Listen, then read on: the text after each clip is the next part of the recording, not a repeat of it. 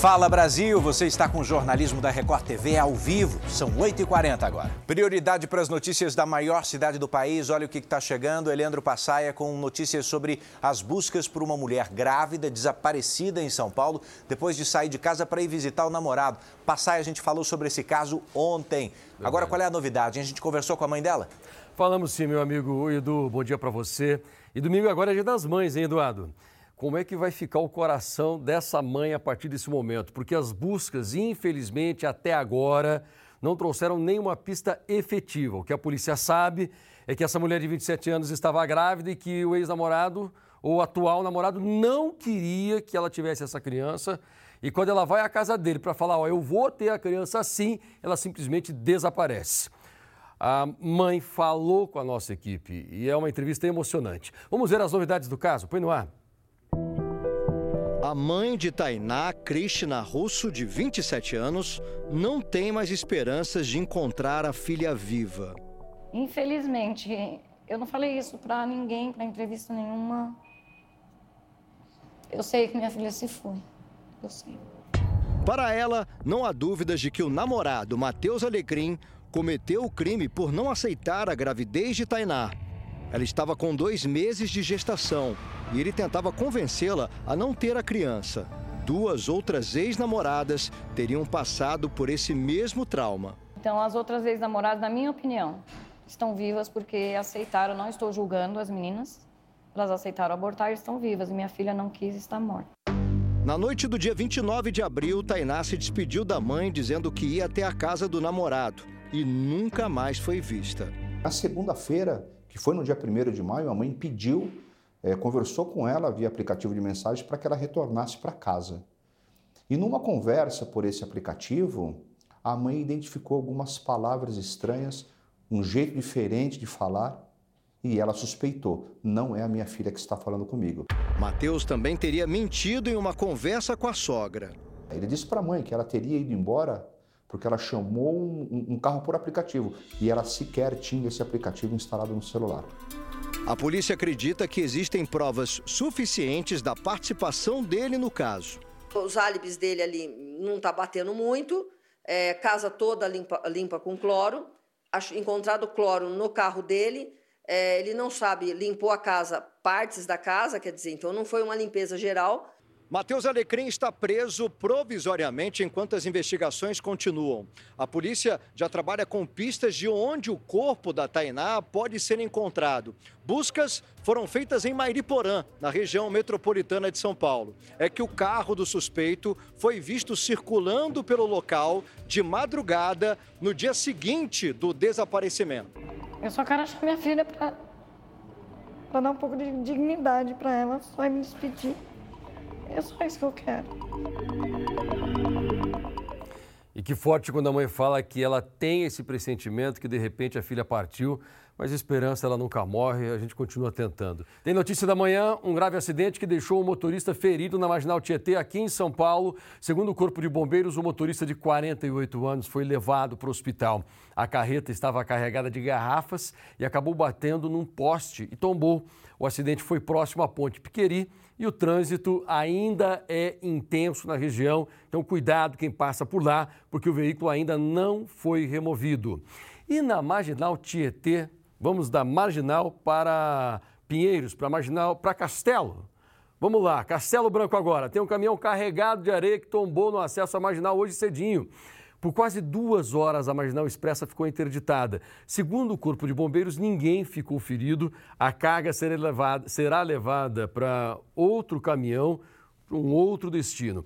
E a informação mais importante para quem está agora acompanhando aqui o Fala Brasil, se você for sair de casa daqui a pouquinho, cuidado porque Castelo, Marginal também, trânsito é muito lento, essas cargas pesadas acabam dando muito trabalho. Primeiro você tem de tirar toda a mercadoria.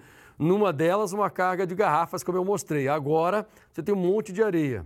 Só depois que essa areia for retirada é que esses veículos pesados vão ser removidos. Quer dizer, é muita coisa, muito trabalho e o trânsito é bastante lento. Não tem trânsito parado, mas aquele trânsito lento que atrapalha a vida do trabalhador é informação importante para quem está acompanhando aqui a Record. E o nosso objetivo é esse: a informação ao vivo, nossos repórteres espalhados por essa cidade que nunca para para trazer para você a notícia que é mais importante, aquilo que vai modificar a sua vida. Sexta-feira, assim no trânsito, hein? Camila Busnello, Eduardo, eu volto com vocês. Daqui a pouco tem mais. Conhecida por ser investigada por vários casos de estelionato, Maquela Santos Basto é morta a tiros na Bahia. Maquila tinha 32 anos e ficou conhecida após a morte do empresário Leandro Troeski, dono da pousada Paraíso Perdido, localizada no município de Jaguaripe, Baixo Sul da Bahia, em fevereiro de 2022. Na época, ela era considerada suspeita pela morte junto com a viúva do empresário Shirley Figueiredo. Shirley e Maquela se conheceram na prisão e tiveram um relacionamento amoroso. Maquela ficou foragida um tempo e depois foi encontrada pela polícia no estado de Sergipe. Ela foi presa e, um mês depois, foi liberada para responder em liberdade. Em fevereiro de 2023, um ano após a morte de Leandro, o envolvimento de Maquela no crime foi descartado quando o laudo da perícia apontou que o dono da pousada Paraíso Perdido cometeu suicídio. Maquela Bastos tinha envolvimento em vários casos de estelionato. Ela ficou conhecida por ser uma criminosa boa de lábia. Conquistava a confiança das vítimas e depois aplicava os golpes. A delegacia da cidade de Canarana investiga a morte de Maquila. Até o momento, ninguém foi preso e ainda não se sabe a motivação do crime. Falando em segurança pública, às vezes a gente pede para que as polícias se integrem de uma maneira efetiva, né? Está acontecendo isso agora, é urgente. A Polícia de São Paulo está ajudando polícias de outros estados na busca por estelionatários. Paula Viana tem os detalhes. Eles agiam pela internet, né, Paula? Bom dia. Agiam sim, Edu, bom dia a você, muito bom dia a todos que nos acompanham. Agem pela internet e usam ainda recursos tecnológicos. São duas operações de outros estados com apoio da Polícia Civil aqui de São Paulo. A do Rio de Janeiro desmantelou uma quadrilha que cria boletos falsos. Fez várias vítimas no Rio, gerando um prejuízo de mais de um milhão de reais.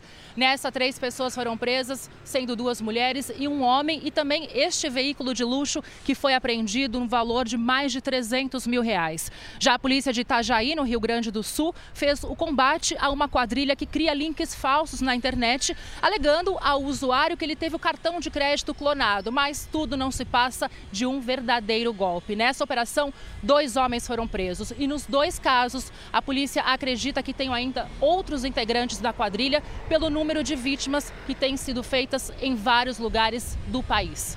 Edu e Camila. Na Grande São Paulo, um falso fiscal tenta extorquir dinheiro de comerciantes da cidade. Um desses fiscais recebeu uma ligação com a proposta de pagar propina, uma dessas vítimas, né? E o que, que eles queriam fazer?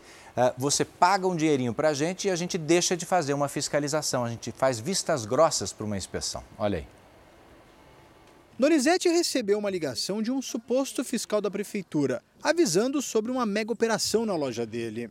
Ele já falou, somos da fiscalização da, da, Prefeitura de Ribeirão Pires, eu sou o coordenador geral dessa, dessa fiscalização que vai ter. Vai vir PROCON, vai vir Meio Ambiente, vai vir Vigilância Sanitária, vai vir os bombeiros para fiscalizar a sua loja. O homem que se apresentou como Antônio queria propina para não encontrar problemas no comércio. Caso você queira nos ajudar com um cafezinho de 700 reais, a gente pode estar conversando. A gente passa, faz vista grossa da sua loja e pronto. O Donizete disse que não podia pagar o valor. Vamos facilitar isso aí, a gente fecha em 500 reais, é melhor para você? O comerciante que tem a loja com toda a documentação em dia há seis anos suspeitou que era um golpe e avisou a prefeitura de Ribeirão Pires. Foi quando descobriu que não era a única vítima. A polícia investiga o problema na cidade. São tantas denúncias que a Prefeitura já publicou alertas nas redes sociais e páginas oficiais das secretarias, que são seguidas por cerca de 10 mil comerciantes e microempresários. Com o alerta na internet e o boca a boca na região, o golpista desapareceu. Isso é um crime, essa pessoa ela pode ficar à mercê sempre dessa pessoa voltar a ficar fazendo uma extorsão, então a pessoa tem de denunciar. Mas o melhor caminho é sempre ter colado na parede seu alvará de funcionamento. Porque tendo o alvará, olha, meu alvará está aqui, então o senhor está no local errado, dá licença, por favor. Os Estados Unidos decidiram interromper a deportação imediata dos imigrantes ilegais. E multidões se formaram na fronteira do país com o México. Veja o flagrante de dezenas de imigrantes se arriscando e atravessando o rio para conseguir chegar ao lado norte-americano. O detalhe nisso tudo é que há muitas crianças pequenas que são carregadas pelos pais irresponsáveis. Uma vez em território americano, esse imigrante pode fazer o pedido de asilo enquanto aguarda em centros de detenção, mas é, não é deportado um processo que pode levar anos. Para tentar conter esse grande fluxo, os Estados Unidos colocaram 24 mil agentes para controlar a fronteira. Um drama vivido, uma crise migratória vivida pelos Estados Unidos. E que vai ter um novo capítulo. Né? Nessa madrugada, o Congresso americano aprovou uh, o aumento do tamanho do muro entre os Estados Unidos e o México. A gente acompanha daqui. Falando de Brasil, agora o ex-ministro da Justiça, ex-secretário da Segurança Pública do Distrito Federal, Anderson Torres, passou essa noite em casa, depois de ficar quatro meses preso. Ele chegou no condomínio em que mora em Brasília, acompanhado de um dos advogados. Torres vai ter que cumprir medidas restritivas determinadas pelo ministro Alexandre de Moraes, incluindo o uso de tornozeleira eletrônica e a proibição de deixar o Distrito Federal. Anderson Torres estava preso, você se lembra, por suspeita de omissão nos atos de vandalismo do dia 8 de janeiro. Com a chegada do Pix e com mais gente usando o cartão, pagar uma compra com dinheiro é cada vez mais raro. Não sei se acontece isso com você. Muito. Agora você vai pensando, e, e, a circulação de notas, hein? Como é que ficou? Quem consegue trocar valores altos? Você chega com uma nota de 100 reais e pede troco. Será que tem? Ficou quase impossível, olha aí. Seu José não abre mão. No mercado, só paga com dinheiro vivo. Nem cartão, nem conta em volta. Só que o hábito do seu José é cada vez mais raro. Faço Pix, aproximação ou QR Code. Até um tempo atrás era tranquilo a gente trocar dinheiro em qualquer comércio. Hoje em dia é praticamente impossível. Eu tenho aqui ó, uma nota de 200 reais. Vou tentar trocar. Moça, com licença. Oi, Tudo bem? Você pode me ajudar? Posso, posso sim. Eu preciso trocar uma nota de 200 reais. Você pode? Poxa vida, não tenho hoje outra nota para trocar para você. Com uma câmera escondida, tentamos o mesmo numa região de comércio popular. Uma troca 50? num supermercado. Moça, tem troco para 50? Tem não, amor. Tá bom, muito obrigado. Numa lanchonete. Vamos lá, trocaria 50 reais? Não tenho. E até numa farmácia. E nada. Moça, troca 50? Esta realidade impacta diretamente no comércio. A gente vai dar um exemplo, ó. Tô aqui numa cafeteria, acabei de tomar um cafezinho e vou pagar a conta com dinheiro. Com licença. Tudo bem? Tudo bem? Quanto é que deu? Foi só um cafezinho? Cafezinho. 7,40. Eu tenho uma cédula de 100 aqui. Tudo bem para você? Reais, somente 100 reais, nenhum troquinho. Te quebrei. É. Consegui o troco, mas a dona da cafeteria aproveitou para me dar uma dica. Aqui a gente deixa até essa mensagem para os nossos clientes, que se ele trouxer 50 reais em notas de dois e moedas, a gente oferece um pastelzinho de Belém para ele. As cédulas em circulação caíram de aproximadamente 8 bilhões e meio em dezembro de 2020 para 7,6 bilhões dois anos depois. Neste supermercado de São Paulo, apenas 15% das compras são pagas com cédulas hoje em dia. Cinco anos atrás, eram 30%. E 10 anos atrás, 70% dos pagamentos eram feitos com dinheiro em papel. O cartão de crédito, ele demorou um pouco para entrar na vida das pessoas e até das classes sociais um pouco mais baixas. Mas entrou. Depois o cartão de débito superou o cartão de, de crédito. Hoje a gente tem mais venda em cartão de débito. Agora, com o Pix, a revolução é astronômica. Ele atingiu rapidamente todas as classes sociais. Em outubro de 2022, dois anos depois do lançamento, já havia mais de 523 milhões de chaves Pix registradas. E esse foi o meio de pagamento mais utilizado no ano passado, de acordo com o Banco Central. Na média, foram 66 milhões de operações diárias com sistema de pagamento instantâneo. Segundo este educador financeiro, é a primeira vez na história do país que está reduzindo a circulação de papel moeda. Nesse momento, no site do Banco Central, tem a informação de que está circulando na economia brasileira 328 trilhões de reais. Então, é uma realidade ainda que vai levar um bom tempo para poder se extinguir, se é que vai extinguir. De vez em quando, aparecem consumidores como Dona Julieta, de 79 anos. Para ela, a experiência diz que dinheiro em papel é insubstituível.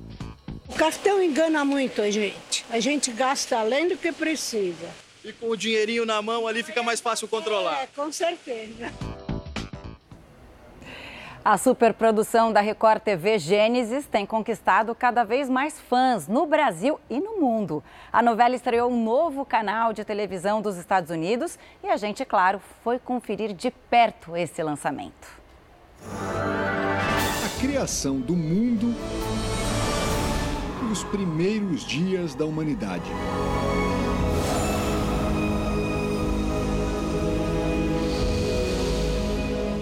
A novela Gênesis levou uma multidão a um teatro em Nova York. Chance única de estar ao lado dos atores que deram vida aos protagonistas de uma das histórias mais conhecidas e impactantes de todos os tempos. Atores e atrizes da Record TV vieram a Nova York para essa noite de gala. Eu estou aqui ao lado da Juliana Boller e do Carlo Porto, eles que são os primeiros a entrar em cena nessa novela. Ou seja, há uma expectativa muito grande do público para ver pela primeira vez Adão e Eva numa novela. Como é que foi para vocês encarar esse papel, que é um papel único, né? É, no começo é assustador, né? Porque todo mundo conhece a história de Adão e Eva. Mas a gente procurou não pensar muito nisso e seguir como, como a gente faz com todos os personagens. Mas eu acho que toda vez que a gente vê essa, esse primeiro episódio da novela, Carlos, eu, pelo menos, fico com uma expectativa enorme. Eu acho que o público sente a mesma coisa. Vocês devem sentir o mesmo. Sem dúvida nenhuma. Esse primeiro capítulo é muito emocionante, né? Ah, e é o start para a novela inteira, para todas as relações, para tudo que vai ser contado, todas essas histórias maravilhosas. Então, é existe aqui nesse primeiro capítulo uma coisa mais forte. Uma história que ajuda a compreender os tempos atuais. Afinal, para entender o presente, temos que voltar ao início. A festa marca o lançamento de Gênesis em mais um canal estrangeiro. O LFN Living Faith Network alcança boa parte dos Estados Unidos, Canadá e países do Caribe. Apresentadores do canal transmitiram ao vivo entrevistas com atores brasileiros e convidados e falaram da importância da mensagem transmitida em Gênesis. So I'm just really, really excited to see it being depicted and illustrated in a very visual way, right? It's one thing to read the scripture and hear what Genesis, Genesis is about, but it's another thing to actually see it come to life. So I'm really excited. Me encanta las telenovelas de romance, de pasión, pero esto es una telenovela de Dios, de Cristo, y yo creo que esto es algo muy bonito que enseña un mensaje positivo en este mundo que ahora mismo estamos pasando por tantas cosas feas y negativos. Depois do coquetel chegou a hora mais esperada. A plateia já está aqui, ó, tomando totalmente esse grande auditório para o primeiro capítulo de Gênesis, uma superprodução brasileira aqui dublada em inglês.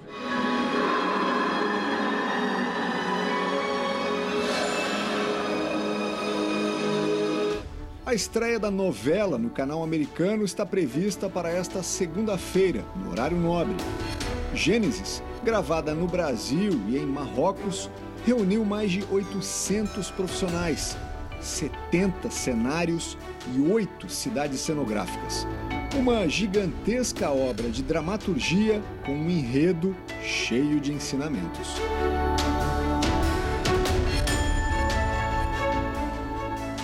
Olha, tem novidades no caso Daniel Alves, hein? Você vai ouvir com a gente, ou melhor, vai saber o, o, os detalhes de áudios que revelam o desabafo da vítima do jogador, momentos depois que o crime aconteceu. Ana Paula Gomes, direto de Lisboa, conta pra gente o que, que dizem esses áudios Bom dia, Edu. Olha, nesse áudio, a jovem diz: ninguém vai acreditar em mim. Esses áudios foram gravados pelas câmeras nos uniformes dos policiais que fizeram esse primeiro atendimento na boate. Ela também teria dito que ficou trancada no banheiro, foi xingada e agredida por Daniel Alves, além da violência sexual. Isso aconteceu no último dia 31 de dezembro do ano passado. Daniel está preso desde o dia 20 de janeiro, sem direito à fiança. Edu Camila. Obrigada, Ana, pelas informações. E o governo apresentou detalhes da medida provisória que vai regulamentar as apostas esportivas no Brasil. A expectativa é de que as regras possam dar mais segurança para empresas e apostadores, além de melhorar a arrecadação tributária. O texto estabelece os valores da cobrança de impostos e prevê a criação de uma secretaria dentro do Ministério da Fazenda que vai monitorar o mercado de apostas e fazer o credenciamento de novas empresas. Os debates sobre o tema começaram em 2018, quando foi criada a lei que permitiu o funcionamento dos sites estrangeiros de apostas no Brasil. Mas a regulamentação nunca saiu do papel. As empresas e o governo não falam em números precisos mas o Ministério da Fazenda estima que a arrecadação possa ficar entre 12 e 15 bilhões de reais ao ano.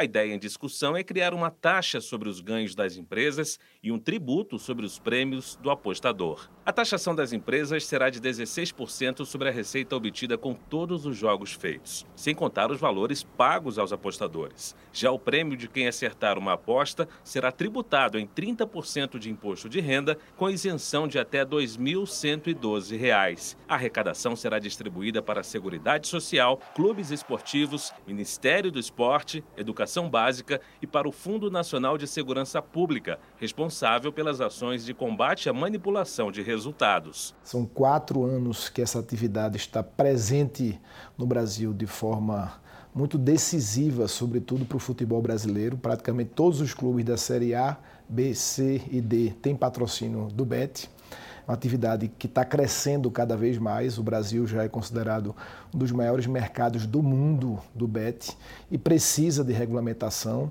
Os sites de apostas esportivas que quiserem operar no Brasil, além de serem credenciados pelo governo, terão que seguir requisitos como manter uma sede física em território nacional e apresentar uma série de certificados, entre eles dos meios de pagamentos utilizados e de sistemas para evitar e combater a manipulação de resultados. As empresas também serão obrigadas a promover ações de conscientização para evitar que as apostas se tornem um vício. A partir da regulamentação, o governo arrecada impostos, as pessoas que gostam de apostar, que apostam, vão saber que estão apostando em sites licenciados e 100% legalizados pelo governo brasileiro.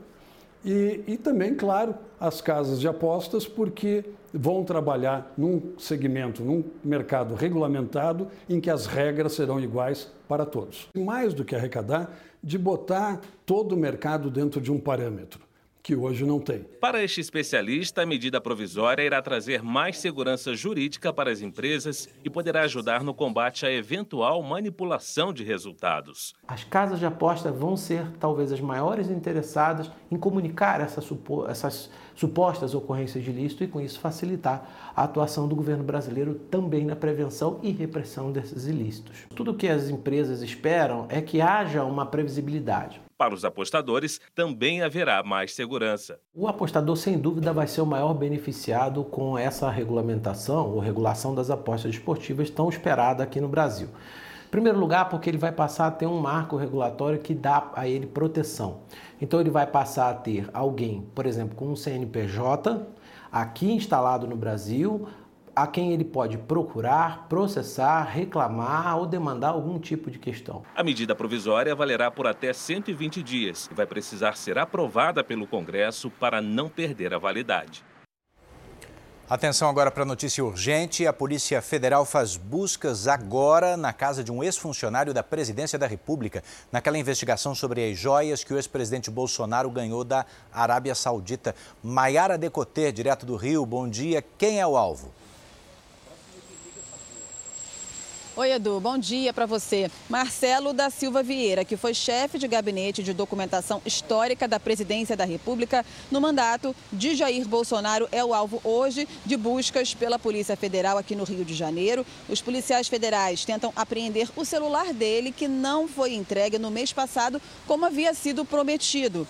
Ele, capitão da reserva, Marcelo, tinha como função classificar os presentes recebidos pelo presidente. A defesa de Bolsonaro já entregou à Caixa Econômica Federal as joias dadas pelo país ao ex-chefe do Executivo brasileiro. Voltamos ao estúdio do Fala Brasil.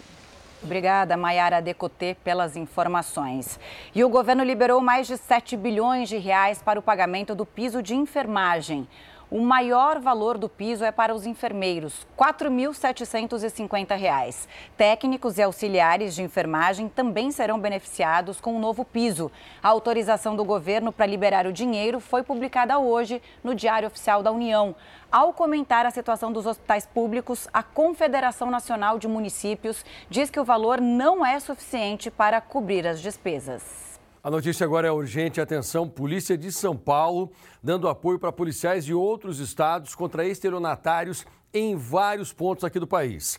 A polícia desmantelou uma associação criminosa que criava boletos falsos. Um prejuízo que pode passar de um milhão de reais e fez também muitas vítimas. Três pessoas foram presas, um carro de luxo também foi apreendido. De Itajaí, em Santa Catarina, o combate é uma quadrilha que cria links falsos na internet para usuários que acham ter tido cartão de crédito clonado. O pessoal entra nesse link para tentar resolver o problema do cartão supostamente clonado e é aí que acaba perdendo dinheiro. Dois homens até agora foram presos. Atenção agora, tem um caminhão que ficou atravessado numa rua em Tabuão da Serra, região metropolitana aqui de São Paulo. O local ficou em L na via e a rua está interditada. O veículo é carregado de refrigerantes. Ninguém ficou ferido nessa história. E volta a funcionar hoje o shopping, onde desabou parte do chão no estacionamento, isso em Osasco, na região metropolitana de São Paulo. O acidente no dia 8 de março deixou essa destruição que você está vendo aí. Segundo a prefeitura, o local passou por uma vistoria e o funcionamento foi liberado pelos bombeiros. Apesar disso, a área onde aconteceu o acidente continua interditada. Veja só que terrível para quem frequenta esse shopping. Todas as reformas foram feitas, o estabelecimento confirma que não há mais problema, que técnicos avaliaram todo o chão, não apenas essa área onde houve desabamento, mas de todo o shopping. Só que ainda assim, obviamente, existem aqueles usuários, aqueles clientes, frequentadores, que acabam ficando com um pouco de medo. Shopping hoje, portanto, está sendo reaberto. Está aí a informação importante para o nosso povo aí da região que estava cobrando essa informação. Minha gente, Edu Ribeiro, Mariana Godoy ainda tem muita notícia. Já já vem aí César Filho. As manhãs aqui na Record tem muita notícia. Até amanhã no Cidade Alerta. Vejo você. Seguinte, a dama da TV brasileira, Hebe Camargo, não deixou apenas saudades, deixou também itens que podem ser colecionados agora. A Hebe, que morreu há 10 anos, está tendo agora os carros dela colocados à venda pelos filhos. Você está vendo aí, ó.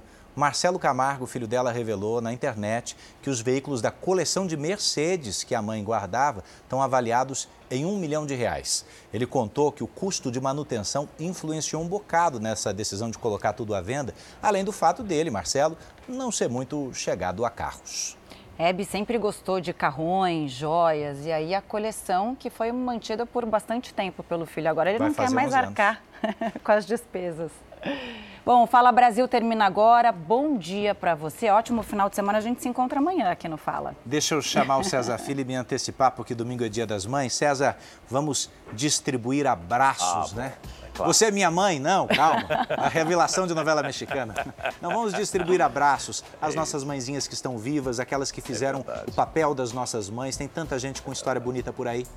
É verdade, honrar pai e mãe sempre, Edu, sempre, né? E enquanto estiverem vivos, fazer o nosso papel, porque depois que partem não adianta mais, né? Um beijo enorme para vocês, uma excelente sexta-feira, um abençoado final de semana Amém. e até segunda-feira.